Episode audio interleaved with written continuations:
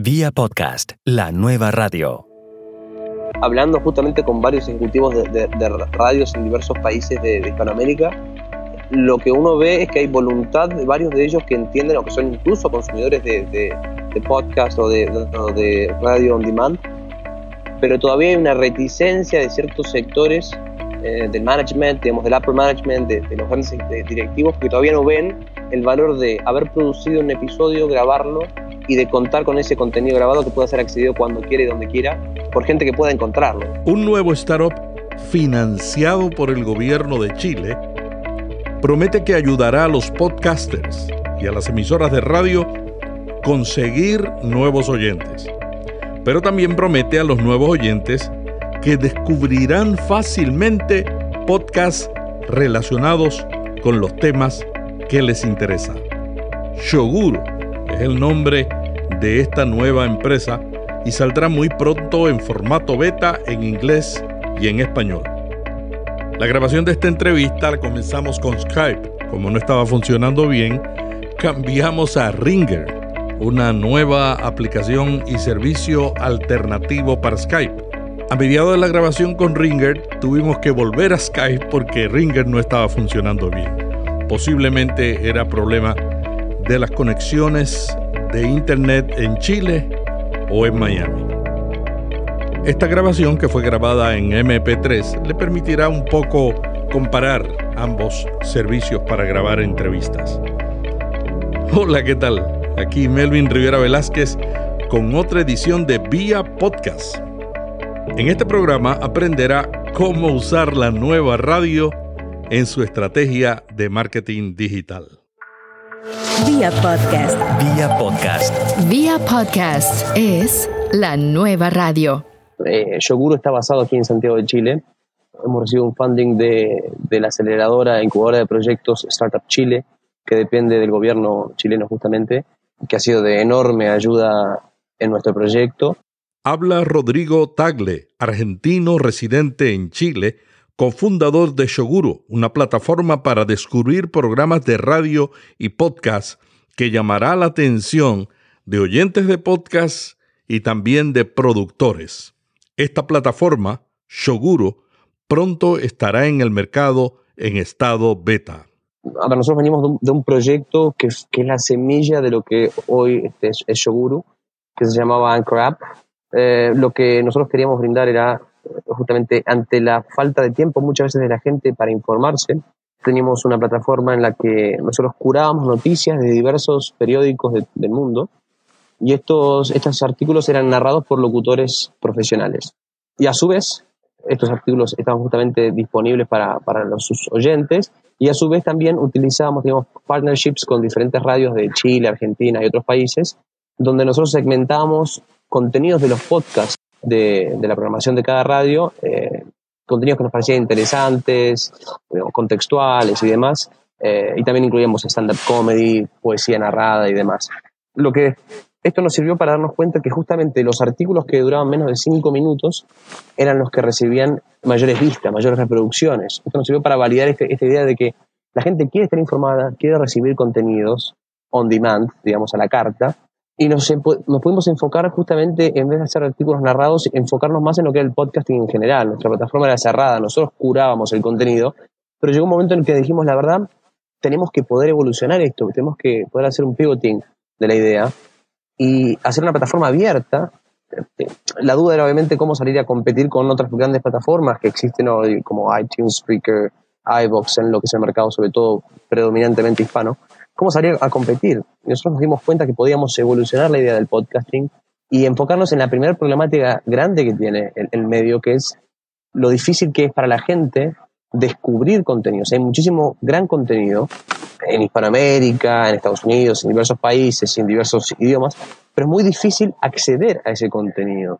Y también incluso hay mucha gente que quiere, digamos, nosotros queremos conectar a la gente que sabe lo que está buscando, que sabe lo que quiere escuchar, pero no puede encontrarlo. Rodrigo, cuéntame cómo fue que ustedes lograron conseguir financiamiento para un proyecto tan innovador. Eh, Startup Chile es justamente un, fondo del gobierno, como te decía, del gobierno de Chile, que busca, desde su inicio, hace unos seis años, busca traer proyectos de innovación tecnológica a Chile y poder generar a partir de esto una nueva cultura de emprendimiento y de innovación. Nosotros presentamos el proyecto, eh, como te decía en su momento, era, era una plataforma cerrada, de contenidos curados y demás, y pudimos hacerla evolucionar y obviamente eh, que ellos se entusiasmaron muchísimo pensando en eh, las grandes posibilidades que tenía el, mercado del podcasting y sobre todo el contenido de la radio on demand. ¿no? a veces incluso creo que parece que el, término podcast es, complejo, es muy difícil de mm. entender, el, es muy intangible. Esa, esa, es nuestra visión en Yoguru. El término es muy intangible y hace difícil que el usuario que no es afín al podcasting o no es podcaster lo sienta como algo muy distante, cuando en realidad es algo que está al alcance de la mano, es una enorme fuente de información, de entretenimiento, de compañía, y creemos que se lo, se lo puede acercar siempre y cuando estén dadas, eh, eh, digamos, una forma de descubrir que es mucho más cercana al usuario del siglo XXI y a lo que es el on-demand, digamos, que el usuario pueda buscar y pueda encontrar contenido y no tener que encontrarse quizás con un programa de una hora, dos o tres horas y no saber qué hay dentro de ese episodio. No sé si me explico, o sea, tener un título que quizás es, más vago o, uno puede en, en, el detalle, en la descripción del episodio poner más o menos de qué tema se habla, pero cómo sé exactamente en qué momento de ese episodio está este segmento. Rodrigo, uno de los problemas que enfrentamos los podcasters es que Google no indexa audio. ¿Qué tú recomiendas para que podamos enfrentar ese pequeño detalle que nos afecta porque la gente no nos encuentra a través del buscador más grande del mundo? Es una, es una muy buena pregunta, Melvin. En términos de desarrollo no, te podría decir con exactitud porque yo soy más que nada content manager y, obviamente como, como parte integrante de, una startup uno se va inmiscuyendo en diferentes áreas, ¿no? va aprendiendo un poquito todos los días, eso es lo apasionante de lo que hacemos. Yo creo que, por lo menos puedo hablar de lo que nosotros queremos hacer en Yoguru, es poder permitir, no te podría dar detalles exactamente de cómo lo vamos a hacer porque estaría arruinando la sorpresa, obviamente, pero lo que sí queremos hacer es que en el corto plazo, cuando una persona realiza una búsqueda en Google, por ejemplo, sobre un concepto, supongamos los beneficios del running o los beneficios de la comida vegetariana, para dar un, tema muy, muy, muy, muy vago y muy, muy este, amplio, esa persona puede, aparte de encontrar textos, artículos que remiten a, notas periodísticas escritas, pueda encontrar segmentos, los que nosotros llamamos microcasts, que son estos segmentos individuales de corta duración, sobre una temática puntual, con hashtags definidos, para que esta persona, en vez de tener que leer algo, eh, algo relacionado con lo que está buscando, sea running, eh, vegetarianismo, historia, eh, emprendimiento y demás, pueda directamente acceder a este pequeño segmento, escucharlo, entrar al seguro, escuchar ese, segmento y a través de ese segmento poder descubrir no solo el episodio, sino que también el programa e incluso segmentos de otros programas con temática similar. Eso es lo que nosotros queremos lograr. Es una muy buena pregunta, de hecho, porque creo que mm, eh, sobre todo lo que es Google está enfocado, las búsquedas, los motores de búsqueda están enfocados más que nada en texto. Y eso es un reto grande, pero nosotros creemos que estamos logrando un desarrollo que nos va a permitir solucionarlo. Shoguro es una nueva plataforma que aparecerá muy pronto en beta y según tú lo has explicado, uno de los grandes beneficios es que los oyentes, además de encontrarnos a través del título y las palabras clave, puedan encontrarnos con hashtags relacionados con los temas y subtemas de cada uno de los podcasts. Es decir, que habrá múltiples maneras de llegar a nuestro contenido, lo cual nos beneficiará. ¿Cuál es la implicación tecnológica? ¿Tenemos que subir el archivo completo a Shoguru para hacer estos hashtags o podemos sencillamente colocar el RCS? Exactamente. Inicialmente vamos a trabajar con el RCS por un tema, Melvin, diría, de, ah, de, facilidad para los productores. Nosotros creemos en Shoguru que para facilitar el descubrimiento toda la infraestructura, todo el diseño y la interfaz de nuestra plataforma tiene que ser simple, tanto para el productor como para el oyente. Creemos que ya hay suficientes trabas en el mercado, que entre muchas otras cosas la interfaz obviamente es lo que aleja muchas veces a la gente que no escucha podcast, pero que seguramente estaría muy interesada en hacerlo, de, acercarse, de suscribirse, de, conocer y descubrir contenidos. Nosotros vamos inicialmente a tener justamente una, un upload a través de un RSS, de un feed, y posteriormente vamos a brindar otras, otras opciones eh, que, digamos, una vez que ya el, el, productor se sienta cómodo con la plataforma, observe sus beneficios y demás, digo, vamos a estar en constante desarrollo y en constante crecimiento en los próximos meses. Por lo cual, eh, sí, inicialmente vamos a trabajar con un RSS, como trabajan la mayoría, por otro lado, de los podcasters que tienen, por lo general, su, su contenido alojado en, dos o tres o más plataformas. Entonces, consideramos que era una forma de facilitarles la inserción en nuestra plataforma, el sumarse a nuestra comunidad, hacerlo a través de un RSS y no, y no pedirle que suba episodios, ¿no? Sería un, tanto más complicado. ¿Cómo funcionará Shoguro? ¿Necesitamos inscribirnos para usar el sistema o ustedes buscarán también podcasts de renombre y los añadirán al mismo, lo cual en este momento con otras empresas similares ha causado una gran tensión porque hay gente que dice yo no quiero que pongan mi podcast en un directorio añadiendo anuncios. Nosotros lo que buscamos justamente es una permanente comunicación con los productores de contenido. Le hace podcasters independientes, a los que nosotros tenemos un, cariño muy especial, por la pasión, obviamente, con la que.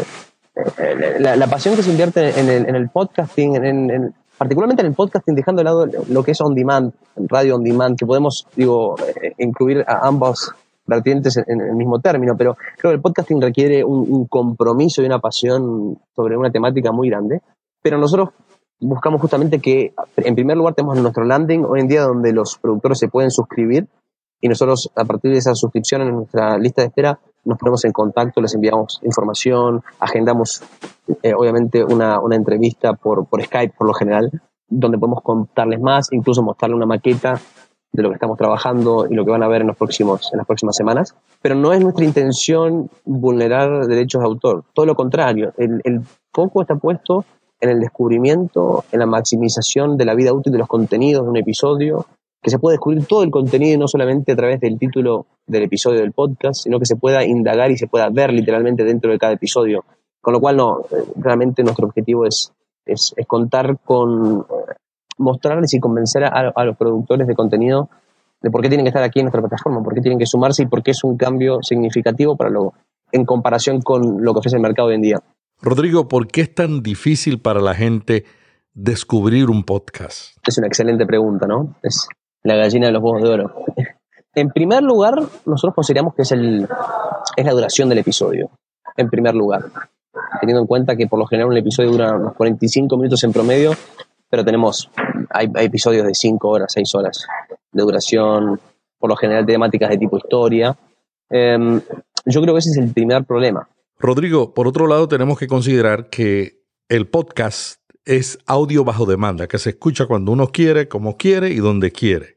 Para mucha gente, yo estoy incluyéndome en ese grupo, pensamos que el problema no es la duración, sino el contenido. ¿Qué tú piensas de esto? No, yo creo que en primer lugar es la duración, porque obviamente no para, la, no para el oyente de podcast, el consumidor de, audio on demand, no para, para, esa persona, digo, yo, yo como oyente de podcast, yo sé que voy a, escuchar una entrevista de una hora, dos horas, por ejemplo, en varios podcasts que me, que me gustan mucho y soy capaz de escuchar todo el día y prestándole atención a lo que estoy escuchando. Pero para la persona que no escucha podcast, para poder abrir justamente y convertir al, medio en, un medio masivo, que tiene todas las, cualidades para hacerlo, necesitamos de un sistema que nos permita acercar al, el contenido de un episodio de una hora. En un episodio de una hora, supongamos, de, historia, pueden haber siete u ocho segmentos de diferente índole. ¿Okay? En una entrevista pueden haber siete u ocho componentes de preguntas muy específicas y respuestas específicas de corta duración que pueden servir para que una persona descubra ese contenido, descubra el contenido que está buscando activamente a través de una búsqueda, como uno, como decías bien antes, uno realiza una búsqueda en Google o en YouTube. Rodrigo, lo que tú me estás diciendo es que hay dos clases de oyentes. El nuevo oyente de podcast es muy sensible a la duración. Y el oyente profesional, el oyente habitual de podcast, es más orientado al contenido. ¿Estoy correcto? No, no, no, sí, sí, tal cual, tal cual. De hecho, ¿por qué, ¿por qué yo como oyente de podcast, para dar un ejemplo muy, muy subjetivo, pero ¿por qué yo, yo no tengo ningún inconveniente en que un podcast dure cinco horas o dure dos horas? Porque conozco el medio, sea lo que, lo que estoy yendo a buscar y, y, soy una persona convencida de eso. Pero me ha costado, te soy sincero, acostumbrarme a, eh, a, exponer una hora de mi vida a un contenido que no sé si me va a gustar. El título puede también, digo, no sé exactamente, yo puedo interpretar algo a partir del título, pero creo que me parece importante poder darle visibilidad a los contenidos que hay dentro de un episodio para poder traer a la gente que realice una búsqueda directamente en nuestra plataforma y pueda, a través de una búsqueda activa de, un, de, una frase o, con palabras claves muy específicas, descubrir segmentos de corta duración que son totalmente referenciados a, esa, a, eso que le interesa o que está buscando, como pasa hoy en día en Google cuando algo, alguien le realiza una consulta a Google, o incluso en YouTube, dando un ejemplo ya más de video, obviamente, pero que tiene un buen algoritmo de búsqueda y, brinda contenidos por lo general cortos. A través de ese contenido corto, uno empieza a descubrirlo, se engancha con el, con, el contenido, le gusta la, forma en la que eh, la entrevista se realiza, el contenido y demás, y que con un solo clic pueda pasar a escuchar el episodio al que ese segmento pertenece. Y aparte, visualizar los otros segmentos resaltados dentro de un episodio, como si fuese una bola de cristal, para dar una, una, hacer una metáfora de lo que, lo que queremos que sea Yogurus. Una bola de cristal que te permite asegurarte que lo que estás escuchando en primera instancia lo buscaste activamente y en segunda instancia, descubrir un episodio que realmente no conocías, de un programa que no conocías, y te permite automáticamente empezar a seguirlo, empezar a escuchar otros segmentos dentro del episodio y convencerte que esto sí, en este momento decís, ok, dentro de este episodio veo segmentos que realmente me interesan y por eso me voy a quedar y, y, también, digo, se logra, esos otros segmentos pueden ser descubiertos por gente que está buscando temáticas puntualmente en base a ese segmento. Digo, dentro de un episodio con ocho microcasts, cada uno de esos microcasts puede tener hashtags, por ejemplo, o tags ligeramente distintos. Entonces podemos atraer a ocho, ocho personas que están buscando ocho cosas distintas al mismo episodio. Y eso es lo que nos parece revolucionario. Rodrigo, algunos piensan que la gente más inclinada a escuchar un podcast es la que ya está escuchando uno. ¿Por qué no hay muchos podcasters promoviendo otros podcasts? ¿Qué piensas de eso? Es, una muy, es una excelente pregunta de nuevo, Melvin. Yo creo que hay algunos, sobre todo, eh, creo que tú eres uno de, uno, de esos referentes, esos influencers. Eh, tenemos a otros, a otros eh, colegas en, en, España, en México y en otros países.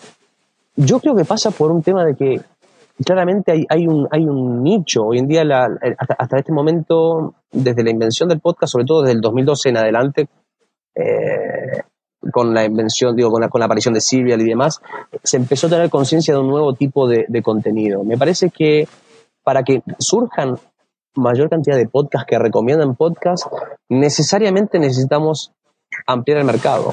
O sea, ampliar la demanda, sobre todo. Porque oferta yo creo que hay muchísima oferta y muy interesante. Eh, honestamente, la gente se sorprendería eh, de la cantidad de contenidos tan variados, en temáticas tan variadas, con excelente cantidad que se encuentran. Comparándolo, digo, haciendo un paralelismo entre audio y video con, perfectamente con, contenidos que uno encuentra en Netflix, en Amazon, eh, en otros grandes productores de contenido de, más audiovisual, más visual. Pero eso, digo, está clarísimo, no solo en Estados Unidos, que es el mayor mercado, digo, en España, en México, en Chile, en Argentina, en Colombia, eh, en muchísimos países encontramos contenido fantástico. Me parece que el problema es que las plataformas que hoy en día podrían permitir o deberían acercar estos contenidos a una mayor audiencia no están siendo efectivas, porque están enfocadas en mostrarte mayor cantidad de episodios o de programas posibles. Nosotros en Yogur dijimos, no, hay que parar la pelota y decir, bueno, ¿qué, ¿qué queremos hacer? ¿Qué está faltando? Hay que mostrar mayor cantidad de segmentos de programas posibles, pero enfocados en una búsqueda pensando en que esa persona sabe lo que quiere escuchar. Una persona que quizás nunca escuchó podcast sabe lo que quiere escuchar, lo que le gustaría escuchar, pero no sabe cómo encontrarlo, no sabe dónde buscarlo. Eh, no es para hablar de otras plataformas que han hecho muchísimo y que han estado antes que nosotros, pero creo que ese es nuestro aporte desde mi humilde punto de vista, es cambiar el paradigma. Y esto justamente lo que va a permitir que la, demanda de, de, audio, de radio on demand o de podcast aumente y por ende, naturalmente, vamos a tener una mayor oferta de metapodcast, digamos, o de programas que recomiendan podcast, que hacen un, análisis semanal, pero yo creo, repito, que debemos enfocarnos en generar una mayor demanda de los mismos. ¿Cómo ves el podcasting en castellano? ¿Está realmente creciendo o es una burbuja influenciada por el éxito del podcasting en Estados Unidos?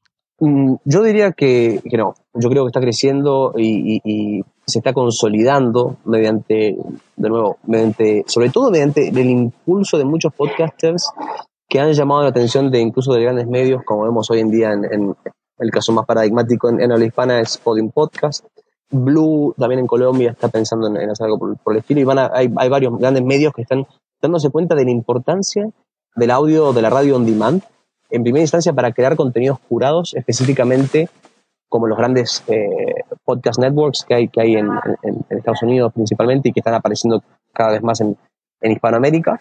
Pero no solamente enfocarse en eso, yo creo que sería un error de parte de ellos. Digo, hay que tener en cuenta que está el contenido curado, especialmente producido para el medio, pero también la enorme cantidad de millones y millones de horas de contenido que se, se graban cada día y que por lo general se, graba el, programa a la mañana de 10 a 12 del mediodía, a las 12 y media, con suerte, está subido, dependiendo de la radio y, qué tanto interés le dan al, on, demand y al podcast, está subido en la web o en otras plataformas, pero por lo general ese contenido se pierde. Mucho de ese contenido se va a perder, no se va a escuchar, no va a tener la exposición necesaria, es difícil de nuevo saber qué hay dentro de cada, de cada programa, sobre todo los programas diarios que tratan de múltiples factores, que seguro tienen contenido temporal, pero que el oyente no sabe cómo encontrarlo, no hay forma, una línea de tiempo de, una reproducción, saber qué hay en cada minuto. Empiezo a saltear con el, hacer un sick con el mouse, con el ratón, y no sé qué me perdí en esos 10 minutos que salté de audio, porque quizás no me interesa lo que están hablando puntualmente en ese segundo. Ese es el otro problema, es la visibilidad del contenido. Literalmente la visibilidad,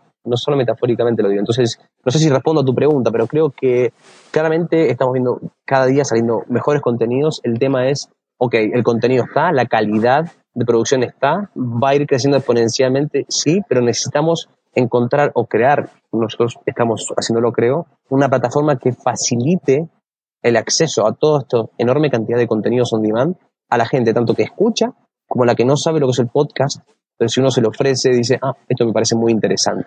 Bueno, y aquí, como tuvimos alguna dificultad con Ringler, nos hemos movido a Skype. Rodrigo, ¿cómo ves el podcasting en Chile? Bueno, nosotros, eh, el podcasting en Chile, hay, hay algunos casos individuales, los que puedo pensar, en el lado del cine, en el lado de algunas actividades que están realizando las radios aquí mismo, para una vez terminar su contenido subirlo.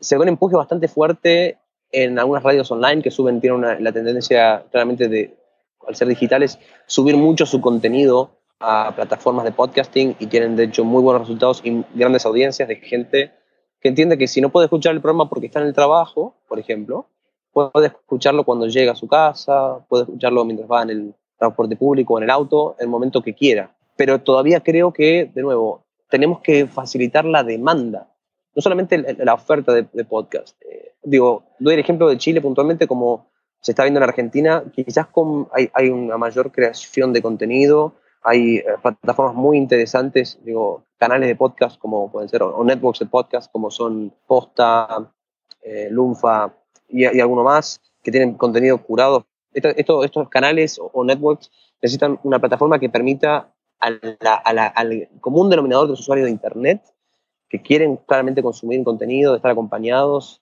donde sea y cuando, y ellos quieran, poder acceder a estos contenidos de una forma ágil e inteligente. Me parece que eso es entregándole, sabiendo que, el usuario potencial sabe lo que quiere escuchar, pero no sabe dónde encontrarlo. Esa es la premisa que nosotros tenemos y no sabe cómo hacer para acceder. Rodrigo, una de las principales características del podcasting es que es audio especializado en un nicho. La radio es masiva, enfatizando la información inmediata y el entretenimiento. Los problemas que tienen los oyentes para descubrir los contenidos no son diferentes en cada medio? En principio te diría que sí, que es difícil, no solamente hablando puntualmente del podcasting y del audio, obviamente, desde luego siempre va a haber una, especificidad en el contenido. Un programa de política va a estar enfocado en política, eh, pero dentro de, de, de, una temática, de un episodio en concreto, analizando un tema, por ejemplo, como fueron las elecciones en Estados Unidos con Trump, dentro de un episodio de una hora donde se analiza las consecuencias de la elección de Trump como presidente de Estados Unidos, por ejemplo, podemos tener segmentos que no están absolutamente ligados a la elección, que pueden ser segmentos coyunturales o de análisis de, medidas de Obama, por ejemplo, siendo muy específicos con el tema. Yo creo que en cualquier episodio, Melvin, en cualquier programa, vas a tener contenidos que obviamente van hacia un nicho en particular, como puede pasar cuando uno pone eh, un canal de, de, televisión o cuando uno ingresa en Netflix, sabe lo que va a ir a buscar, pero creo que lo que es difícil es encontrarlo audio. Yo creo que, y estoy seguro que si cualquiera de los oyentes lo piensa, en cualquier episodio de cualquier programa vamos a encontrar segmentos que podrían ser extrapolados y que si se le pudiera dar a, la gente la capacidad de encontrar esos segmentos, seguramente tendrían palabras clave o hashtags que no están absolutamente e indisolublemente ligados al episodio en cuestión. Perfectamente puedo tener un programa de, donde estoy hablando de historia griega y puedo estar hablando de temas mucho más eh, abarcativos o que, que, pueden ser descubiertos por una persona que está interesada en la historia, pero no en la historia de la cultura griega. No sé si me explico. Nuestro concepto Microcast va justamente a maximizar el descubrimiento y la vida útil de los segmentos que componen un episodio o un programa. Rodrigo, el lema de Shoguru es radio reinventada. Y los iconos en tu sitio web indican audio bajo demanda. Los ejecutivos de radio entienden bien el audio bajo demanda y la diferencia con la radio terrestre. No, yo creo que, a ver, me parece que hablando justamente con varios ejecutivos de, radios en diversos países de, Hispanoamérica, lo que uno ve es que hay voluntad de varios de ellos que entienden o que son incluso consumidores de, podcast o de, radio on demand, pero todavía hay una reticencia de ciertos sectores eh, del management, digamos, del upper management, de, los grandes eh, directivos, que todavía no ven el valor de haber producido un episodio, grabarlo y de contar con ese contenido grabado que pueda ser accedido cuando quiera y donde quiera por gente que pueda encontrarlo. Creo que hay, una reticencia que está dado muchas veces por las métricas eh, que faltan en el mercado, si bien claramente las métricas que brinda prácticamente cualquier plataforma de podcast son superiores a las que te puede dar la mayoría de los de las este, análisis de medios en, países como España, México, eh, Argentina, Estados Unidos.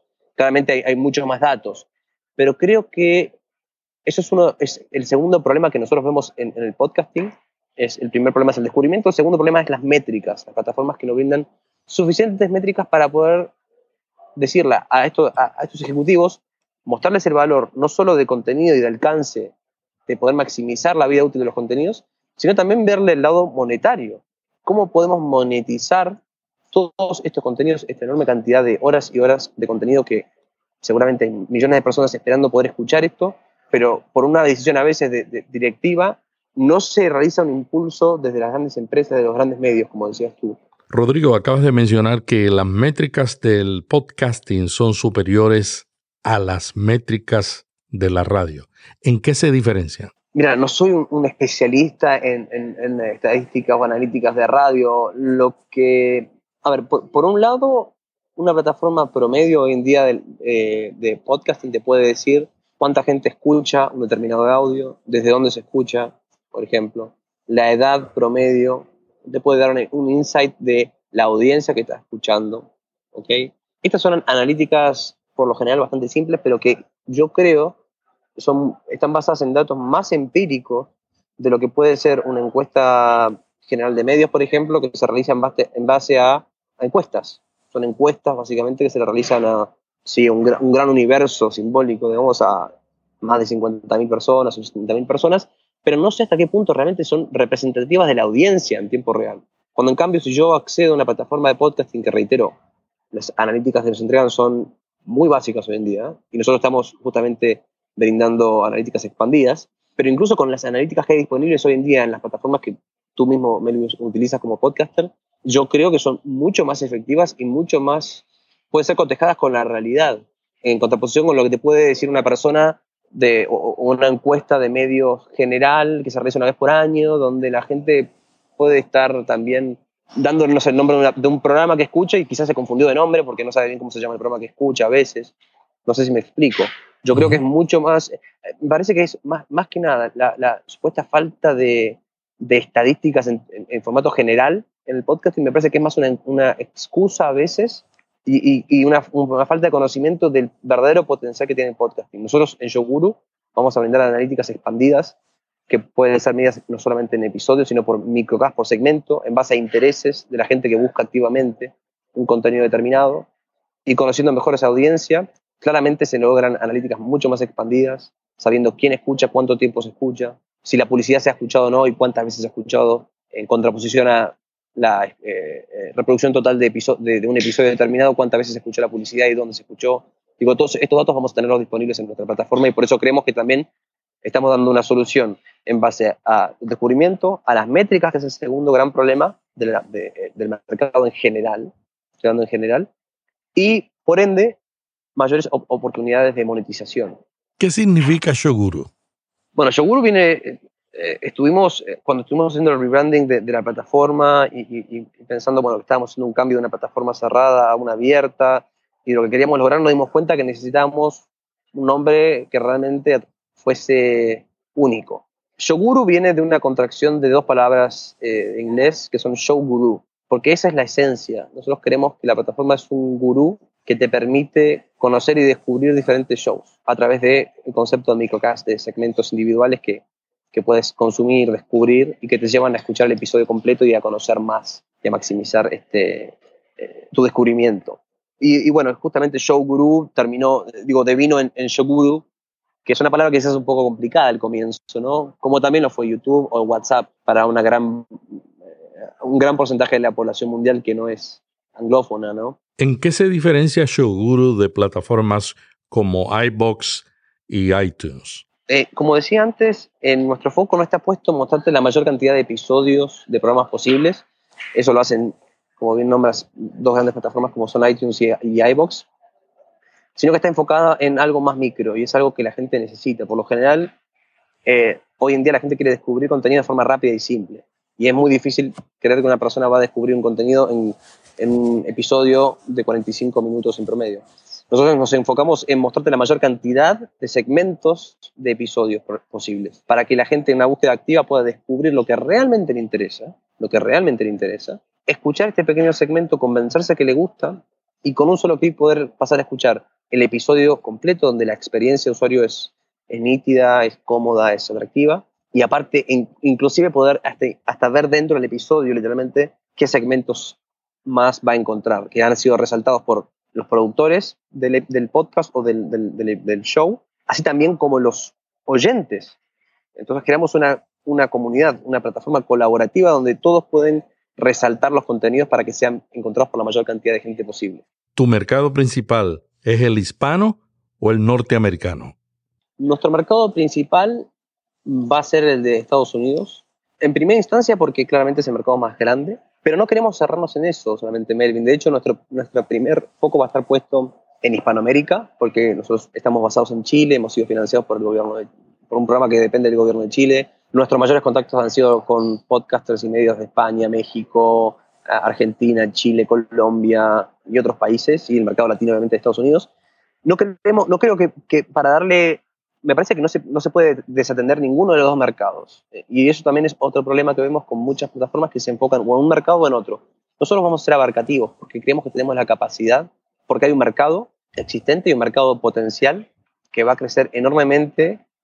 Esto es un convencimiento que tenemos en, en, nuestro equipo a través de nuestra plataforma, a través de darle visibilidad a todos esos contenidos y darle el poder al oyente para que los pueda descubrir. ¿Cuándo estará disponible Showguru?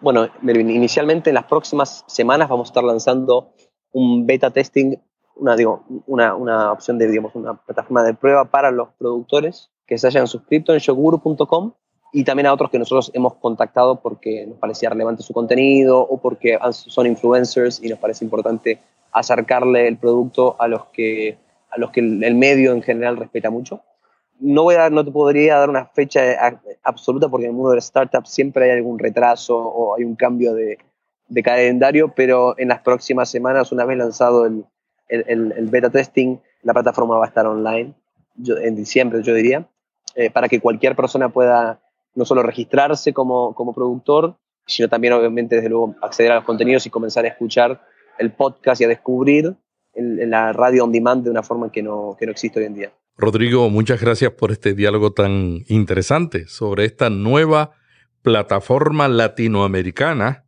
que está dirigida al mercado norteamericano y que quiere ayudar a los podcasters a ser encontrados y a los nuevos oyentes a descubrir buenos podcasts. ¿Algo más que quieras añadir? Los invito nuevamente, Melvin, a, todos los, los oyentes a ingresar en shoguru.com a poder acceder eh, a, la waiting list, a la lista de espera, tanto para oyentes como para productores. desde luego seguirnos en nuestras redes sociales, en, Facebook como Yoguru, en, Twitter como Yoguru, que es la versión en inglés, y Yoguru Español, que es en, español. Nos pueden encontrar en LinkedIn, en Instagram. Y desde luego, si quieren, obviamente, los oyentes escribirme, eh, les dejo también mi correo electrónico que es rodrigo para que lo hagamos quizás. Este, nos, gusta mucho estar cerca de, del usuario y desde luego me, encantaría este, saber de, productores y de oyentes y conocer sus inquietudes para estar en contacto. Gracias a Rodrigo Tagle, cofundador del startup chileno Shoguro. En las notas puede ver los enlaces para conectarse con nuestro entrevistado. No se pierda la próxima edición de Vía Podcast. Suscríbase y recíbalo automáticamente lo publiquemos. Para más información visite viapodcast.fm. Si desea información diaria sobre las tendencias del audio bajo demanda, únase al grupo Solo Podcasting en Facebook. Este es Melvin Rivera Velázquez, agradeciendo su tiempo. Hasta la próxima edición, cuando seguiremos explorando cómo usar este nuevo medio en su estrategia de marketing digital. Vía podcast. Vía podcast. Vía podcast es la nueva radio.